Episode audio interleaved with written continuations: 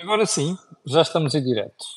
Edição da Cor do Dinheiro do dia 31 de outubro do ano da graça 2023. Como já se apercebeu, este ano está a correr muito depressa, já estamos no final de outubro, nada, daqui a nada temos aí o Natal. Olha, deixa-me só acertar aqui a câmera. Bom, a Cor do Dinheiro, versão matinal, ou seja, ao nascer do dia, é aquele programa onde nós diariamente tentamos ajudá-lo a entender factos económicos e políticos e também aquilo que se passa lá fora e que nos afeta diretamente. Ora, eu, antes de irmos ao programa de hoje, uh, e antes mesmo de fazer o disclosure habitual, quero sugerir a Vossas Excelências que olhem com muita atenção para aquilo que está a passar em Espanha. Ok? Os espanhóis estão numa senda de intervencionismo, socialismo, uh, erros com contas públicas e mais tarde ou mais cedo não só vão, continuar, vão começar a crescer muito pouco, como, e era uma oportunidade excelente para Portugal apanhar a Espanha, que está a ser totalmente desperdiçada por António Costa, mas inclusive vão começar a ter problemas com instâncias comunitárias. Portanto, aguarde que é para você perceber que aquilo que nos aconteceu em 2011 não vai acontecer com a Espanha, porque hoje em dia já não há bancarrotas, meteram o BCE a resolver os disparates de todos os governos. Mas aquilo que aconteceu em Portugal em 2011, com o empobrecimento da sociedade, pode perfeitamente acontecer em Espanha. Esteja atento, vai valer a pena perceber como é que há gente que não aprende nada com os erros dos outros, e neste caso isto tem um nome, chama-se Pedro Sanches. Bom, uh, como dizia eu, este reparo foi feito independentemente daquilo que é o disclosure habitual que nós fazemos, e esse serve apenas para dizer que o canal Acordo de Dinheiro tem uma parceria com o Prozis, e que isso lhe proporciona descontos de 10% se for ao site fazer compras. Outros, vou divulgar aqui o cupom da semana, onde você pode juntar o desconto deste cupom de 10% com outros. Uh, para eu, o cupom dos 10%, basta apenas chegar lá na saída onde diz cupom promocional, escreve Camilo e já está, já está resolvido o problema dos 10%. Bom, without further ado, vamos lá ao programa de hoje, porque. Ah, só um pormenor. Amanhã é feriado. Mas é feriado para a malta que fica a dormir, porque aqui para a Cor do Dinheiro não há feriado e, portanto, eu estarei aqui amanhã de manhã, religiosamente, a fazer o programa do Dia Todos os Santos. Um, agora sim, vamos começar pelo período de ordem do dia, para os temas de hoje, e vamos lembrar que hoje, terça-feira, é dia de Think Tank. Portanto, às 17h30, eu, Jorge Marrão e Joaquim Aguiar estaremos aqui para lhe analisar um, a atualidade política económica da semana. Aliás, eles é que analisam apenas mudar. Segundo ponto, já está. Ontem houve pessoas que se queixaram que o pé de meia ficou disponibilizado às 12 horas, deixou de estar, depois voltou a estar, não sei quantos. Olha, é verdade, mas aquilo é totalmente alheio à cor do dinheiro. Isto tem a ver com a forma como as plataformas são geridas. Em todos os casos, para aqueles que seguem o canal aqui no YouTube, o programa já está disponível e é uma conversa com o Francisco Louro que, que gera um fundo de investimento em ações de 12 milhões de euros e que está com uma taxa de rentabilidade deste ano de 22%. Vale a pena olhar para ali porque a preocupação que nós temos no, no pé de meia, que é poupar para investir, e atenção que hoje é Dia Mundial da Poupança, tem uma preocupação, e apenas uma, que é você olhar para a poupança numa perspectiva de longo prazo, ok? Nem sequer é médio prazo, é longo prazo. Não vale a pena sonhar com poupança e outras coisas para uh, rentabilidades ou ganhos a um ano, dois anos, três anos. Isto não faz sentido nenhum, nem é a nossa preocupação. Bom, ponto seguinte. Hoje vamos conhecer a, a, a, execução orçamental. A Direção-Geral do Orçamento vai divulgar a execução orçamental até ao terceiro trimestre deste ano. Surpresas não vai haver. Confirmações, seguramente. Uma das confirmações que eu espero é que a confirmação do excedente orçamental, que até agosto, em agosto, até agosto estava em cerca de 2.700 milhões de euros. Eh, é claro que a gente não pode pensar, bom, com o 70 a ficar à volta dos 3 mil milhões, nós vamos chegar ao final do ano precisamente com os 3 mil milhões. Não é verdade, por uma razão muito simples. É que em uh, dezembro, ou melhor, finais de novembro, o governo paga o 13 mês e, portanto, isto tem impacto na tesouraria do Estado, ou seja, no Tesouro. Ora, o que é que isto significa? Que aquela previsão de excedente orçamental de 2.200 milhões de euros no final deste ano, com muita probabilidade vai se cumprir. Mas aguardemos pelo documento hoje para ver, para, termos, para podermos fazer uma análise mais fina e não estarmos aqui a fazer um, apostas, uh, previsões e companhia limitada, que é coisa que a Cor do União não gosta de fazer nestas matérias. Ponto seguinte. Um, eu, nas últimas duas semanas, ou melhor, na última semana e meia, assisti a um corrupio de partidos que, de repente, suddenly, começaram a demarcar-se de uns tontos, que não têm outro nome, que dão pelo nome de climáximo. Como sabe, já foram criticados várias vezes eh, por causa das ações idiotas e pelos crimes que andam a cometer. Atenção, são crimes. E eu vou repetir aquilo que disse aqui da primeira vez, quando houve o primeiro incidente grave, foi atirar em tinta para, para cima do ministro Duarte Cordeiro. Aquela malta está a cometer crimes. E a forma branda como os ministros do Estado, o governo estão a, reagir, estão a reagir aquilo, só está a encorajar novas uh, alarvidades, ok? Novos crimes. Um dia destes, a coisa fica feia e nós vamos, ter, vamos arrepender aqui a dizer, pá, afinal, pá, devíamos ter ido a, com a mão dura em cima daquela gente. Bom, mas o que é que eu quero dizer hoje? Achei interessantíssima a demarcação que alguns partidos, sobretudo da extrema-esquerda, estão a fazer em relação à climáximo. Curiosamente, até do Bloco de Esquerda não é? O Bloco de Esquerda, que também, curiosamente, já teve um dirigente, dirigente de peso, naquele máximo, certo? Aliás, o Telmo Azevedo Fernandes, no, nos programas ao final do dia aqui, tem dedicado alguma atenção a isto. Vale a pena olhar para isto, que é para a gente não ser comida, não, não pensar que andamos a comer dos lados com a testa.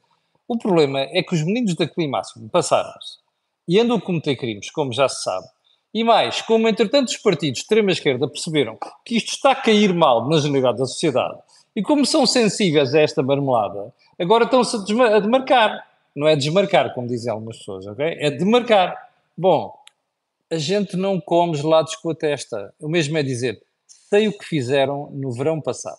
Portanto, não venham aqui com tretas de, é pá, não temos nada a ver com aquilo, tem, tem. Ok? Ponto seguinte.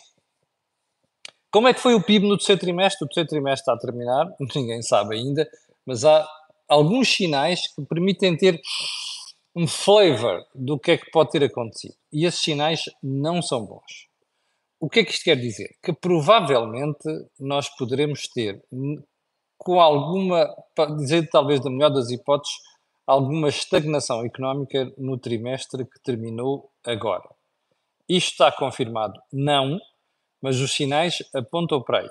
Mais, os sinais que vêm de fora, inclusive o comportamento das exportações, vá lá ver o comportamento das exportações, não é preocupante, mas é de inspirar preocupação, um, indiciam precisamente isso.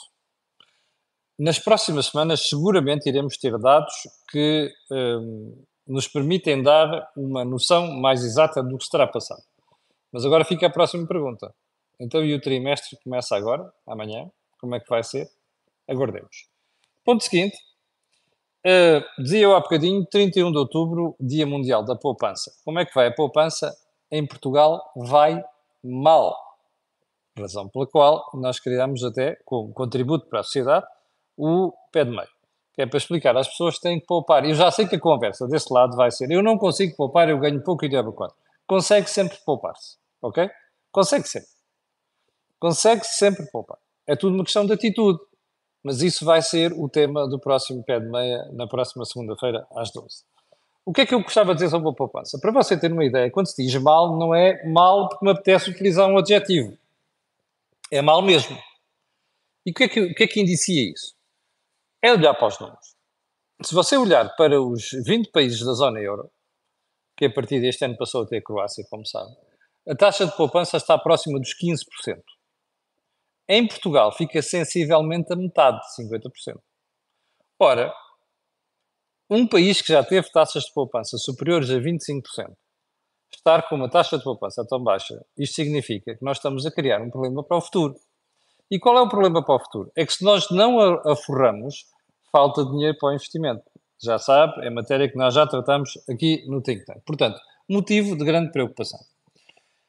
Ponto seguinte, eu vou falar amanhã, com algum detalhe, a partir de quinta-feira já pode congelar a prestação da casa. Ouviu bem? Pode congelar.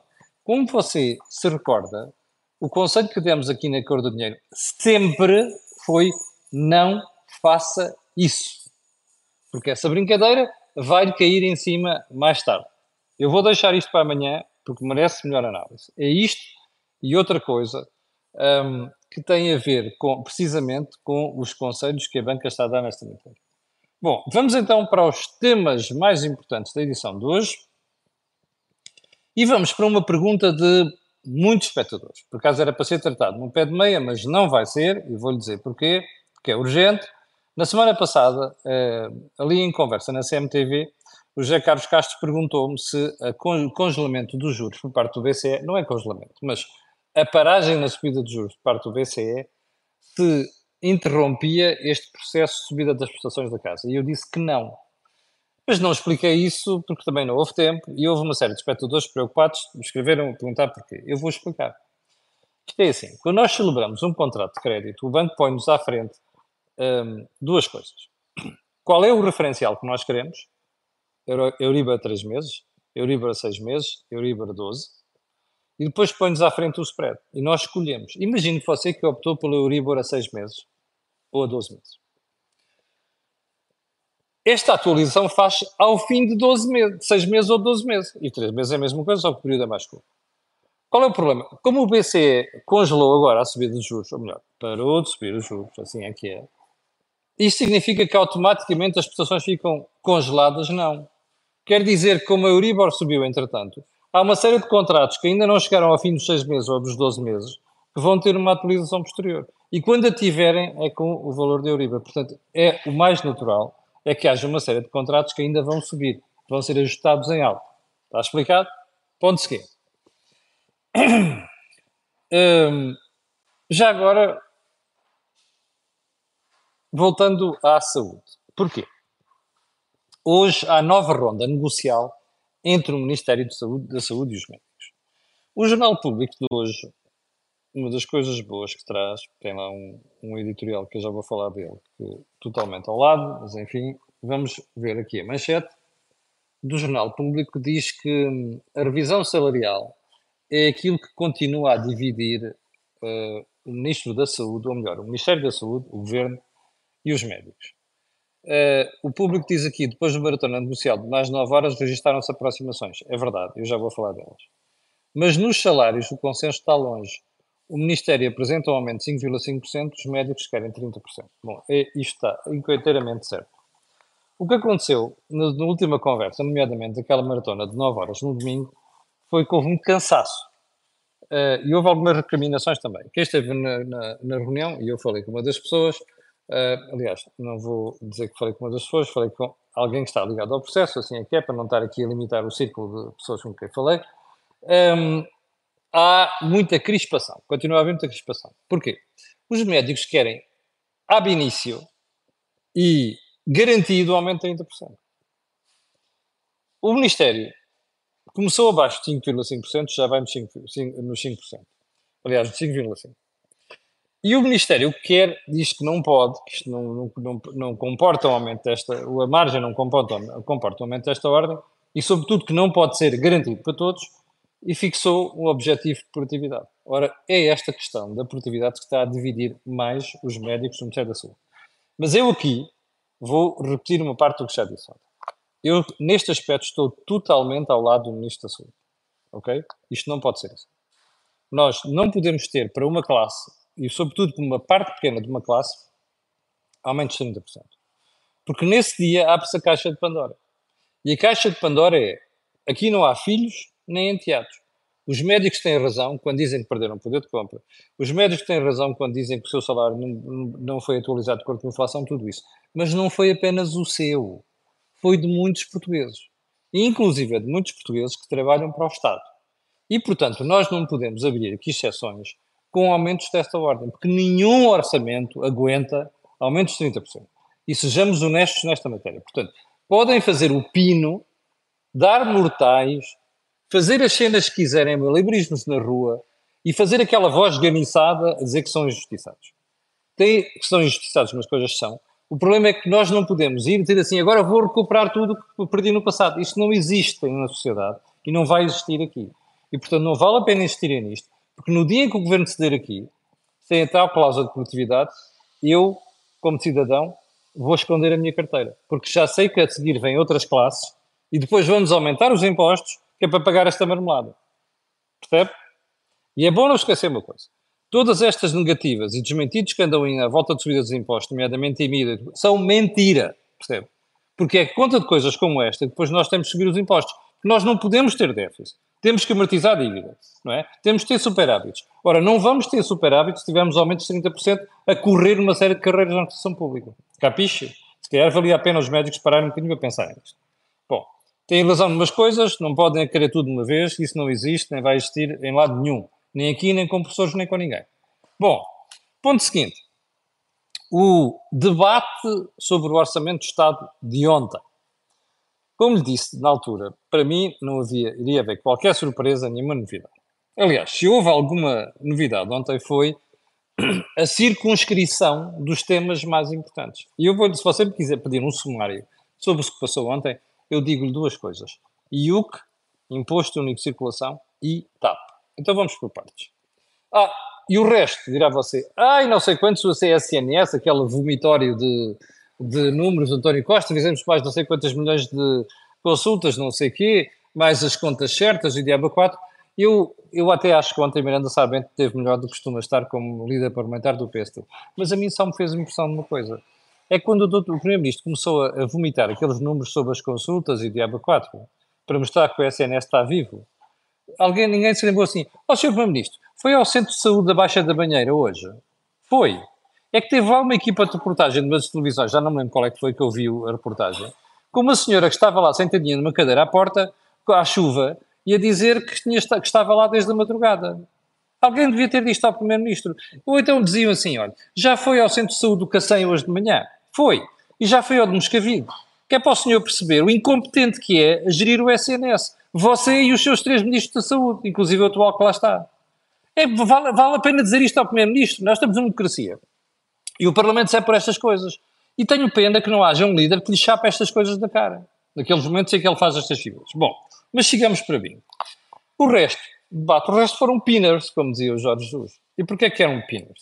Porque, olha, foi esta história não sei quantos dos, das, das consultas não sei quê, foi a conversa das contas certas, conversa estafada, porque toda a gente sabe que as contas certas são feitas à conta de aumento de impostos, é só olhar para a carga fiscal para perceber isso. Portanto, o resto foram pinners. Agora vamos ao mais importante. O que eu achei mais interessante, um debate todo nem foi a TAP, foi o tema do IUC. E porquê? Se você tiver prestado atenção, no início do debate, nenhum partido da oposição falou do IUC, nem sequer o PSD. E de repente foi quem? O próprio António Costa que foi buscar o tema do IUC.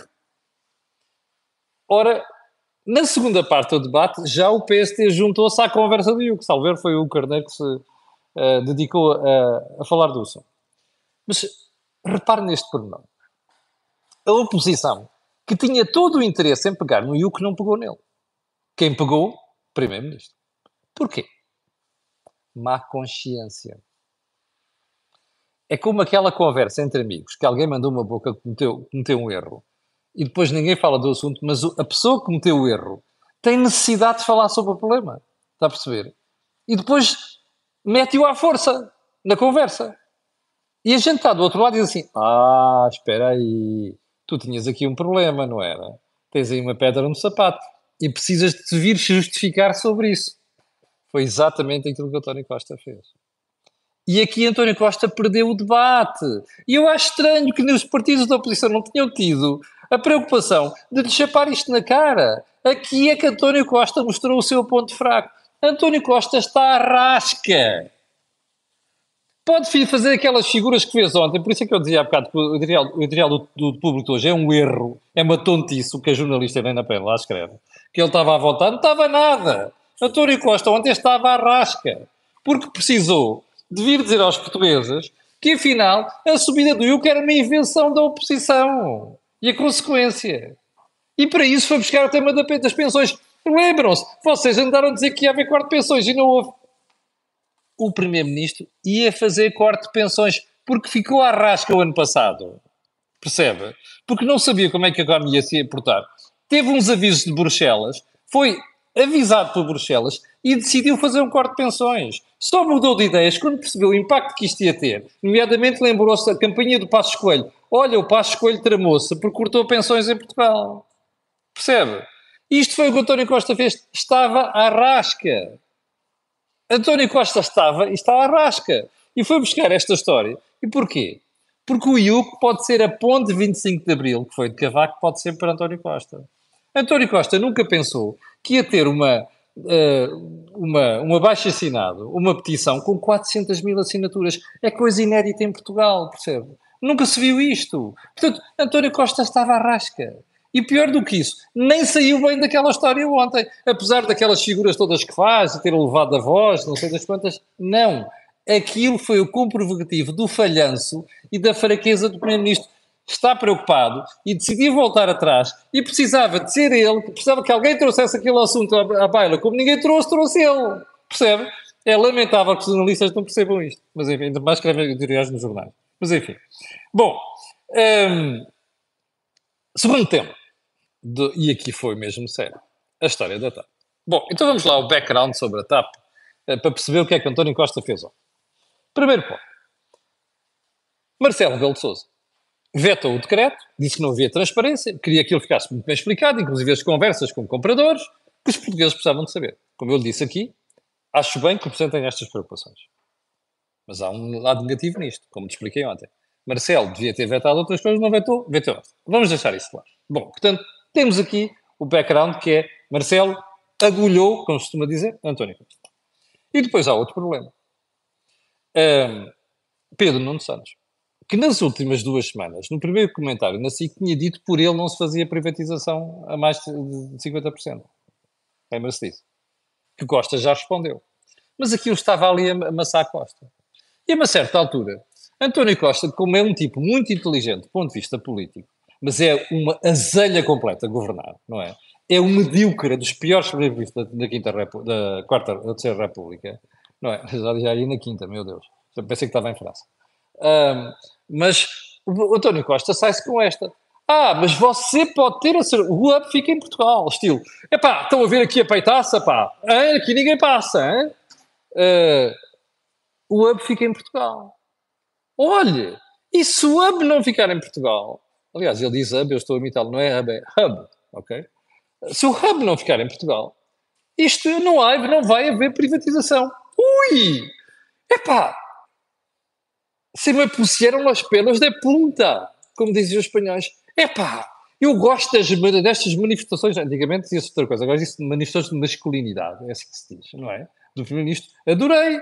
Epá, e vou-lhe dizer uma coisa, olha, o CEO da Air France, uh, KPLM, o, o CEO da Lufthansa, devem ter ficado todos acorronados ao ouvir este primeiro-ministro. Epá, vocês vejam lá o que é que põe na proposta para a TAP. Aquele gajo está a dizer que não vai vender a TAP se não fizeram a bem Lisboa. Bullshit. Ok? Isto é para quem andou a escrever. É pá, olha, o Costa estava, estava tão bem que até disse que não iria privatizar a TAP. Não, o Costa tentou fazer um bluff. E daqueles bluffs ordinários, de rua, que só o palhaço que não está atento é que, é, que, é que acredita, está a perceber? Então espera aí, o governo está à rasca. Tem o seu consultor principal para a comunicação, que é muito inteligente, eu conheço uma prova de anos, que é o Luís Paja Martins, ok? A dizer isto é um ativo tóxico, que o governo se tem que libertar. O governo está farto das birras dos sindicatos e que os parta na TAP. E não vai privatizar a TAP, só contaram para você essa aí, hein? Como diziam os usuários aqui uns tantos. Oh, meus amigos, António Costa quis chafar o rabito da seringa. Nada mais. Há uma possibilidade de não ser privatizado? Há. Diga-me uma coisa, quanto tempo é que você acha que a TAP a ter resultados históricos? Quanto tempo é que você acha que vai passar até à próxima greve? Quanto tempo é que você acha, como Primeiro-Ministro, que vai poder continuar a pedir dinheiro aos contribuintes para enterrar numa empresa desastrosa como a TAP? Não! António Costa está a fazer bluff. Nada mais do que isso. A TAP vai ser vendida Sim. Ok? Pode haver um milagre qualquer de santo não sei das quantas? Pode. Mas milagres costuma ser mais em Fátima. Ok? Bom. Uh, ou seja, ainda ontem, nesta matéria, o, o Presidente da República, e para, para perceber a gravidade do problema, quando foi confrontado com isto, voltou a dizer que só assinava o decreto de, de lei de privação da TAP se as preocupações que ele lá colocou, levantou foram respondidas. E sabe qual é que foi a resposta do Primeiro-Ministro? O único ponto onde o Primeiro-Ministro esteve ontem que safou por cima, mais nada, foi a história do quem vai fechar o debate amanhã, que é hoje, chama-se João Galamba. Porque essa aí foi uma bufetada que António Costa quis dar em Marcelo, mas é bem feita. Marcelo dormiu com este tipo durante sete anos, até que levou um pontapé por baixo dos lençóis, dormiu entre aspas, obviamente, né? levou um pontapé por baixo dos lençóis, no, baixo vento, e muito bem. Que é o que acontece quando nós sempre costumamos dizer assim: olha, quem se deita com miúdos acorda molhado, não é? É o dia ditado popular. Hoje em dia temos que ter cuidado com estas coisas, depois levam, levam estas matérias para outras coisas. Mas uma coisa é assim: em linguagem popular diz-se mesmo isto. Quem se deita com miúdos acorda molhado. Presidente da República deitou-se com, com António Costa durante sete anos e agora acordou molhado e está chateado. Olha, azar, agora vai ter que aguentar. Porque António Costa é muito esperto e nestas coisas é, é, é, gênio, como fez ontem. Olha, quem vai fechar o debate é João Galama, chapada no Presidente da República. Bom, a coisa não vai ficar por aqui, não. Mas é pena, porque quem anda a pagar por isto tudo somos nós portugueses, com, com impostos. Está a perceber? E convinha que António Costa e o Presidente da República pensassem nisto. Aliás, há um inconveniente que já disse aqui ontem, nesta história do Presidente da República, é que esta brincadeira pode adiar a privatização da TAP. Epá, e não façam isso. A única coisa que a gente precisa é o adiamento da privatização da TAP. Já agora mais uma coisa. PNS. Ontem foi a SIC Notícias, eu no semana passada não tinha visto o programa dele, ontem estava a e estava a ouvir e digo assim, uma parte é que foi esperto. Ah, não, a, direita perdeu o debate, que foi não sei o quê, não conseguiram passar uma ideia, aquela bullshit habitual. Mas depois vem um momento mais importante, e também a TAP. A TAP. Ah, mas você acha que vendendo mais de 50%, uh, eh, o comprador está para aqui a ouvir o Estado sobre hubs e outras coisas quaisquer? Ou seja, tadau! Chapadinha no primeiro-ministro. Muito bem dado. Primeira pergunta. Pedro Nuno Santos tem razão? Tem. Quando se tem 50% ou 50% mais uma ação, você manda. É claro que depois eh, não é indiferente ter 51 ou ter 90, não é? Ou tem 100%. Mas ele tem razão. Mas não tem razão numa coisa. E devia ter sido honesto ontem. Porque aqui os governos têm algum leeway, alguma margem de manobra. E qual é que é? É que não é no acordo para social. Fica ali no decreto de privatização. Na negocia... Aliás, fica na negociação do contrato assinado com o comprador, dizer assim, olha, o hub fica em Lisboa nestas, nestas, nestas condições. É sindicável? É. Você dirá, isto a garantia total? Não. E eu acho que aqui é que António Costa vai ter muito, muito problema nos próximos tempos. Já percebeu, já te expliquei, porque é que António Costa deixou disto tudo uma nebulosa, em aberto, uh, com dúvidas, sem esclarecimentos na questão da TAP? Porque ele sabe que não pode fazer. Porque no momento em que fizer, ser assim, no Orçamento de Estado, vamos uh, pôr uma receita de mil milhões de euros de privação da TAP, está tramado. Está a dar o ouro ao bandido, à oposição e aos outros. Se disser assim, eu não vendo sem 90%, mas tiver a rasca e o outro tipo disser, olha, desculpe lá, uh, epá, eu não só compro isto, tu me vendes 90%, está pendurado. António Costa está pendurado na TAP. Os tontos que andam a escrever artigos de opinião, a dizer que o tipo saiu por cima a dizer que não privatiza, isto é estupidez, das duas uma são do Partido Socialista e estão a fazer este o jogo ao Partido Socialista, ou são os tontos, não é? E como se viu ontem, Pedro Nuno Santos mostrou que há muita tontice aqui, porque de facto o governo está vulnerável nesta matéria. Só um pormenor. Pedro Nuno Santos não ia nada privatizar menos de 50%, ok? Pedro Nuno Santos ia vender metade, mais de 50% do capital da empresa. Eu não lhe vou dizer mais nada neste aspecto, não posso. Um, já agora, uh, Pedro Nuno Santos fez um mau serviço ontem à TAP. E eu amanhã vou explicar porquê, porque já não temos hoje, já vamos com 28 minutos e não sei das contas. 6.600 pessoas em direto. Muito obrigado. Vou pedir estas e outras que vão ver aquilo que peço sempre. Colocar um gosto e fazerem partilha nas redes sociais. Já sabe porquê, não sabe? Aquilo que houve aqui não houve mais lado nenhum. Até logo às 17h30. Dê lá um salto para ver o pé de meia de ontem. E até amanhã, feriado, às 8 da manhã. Muito obrigado.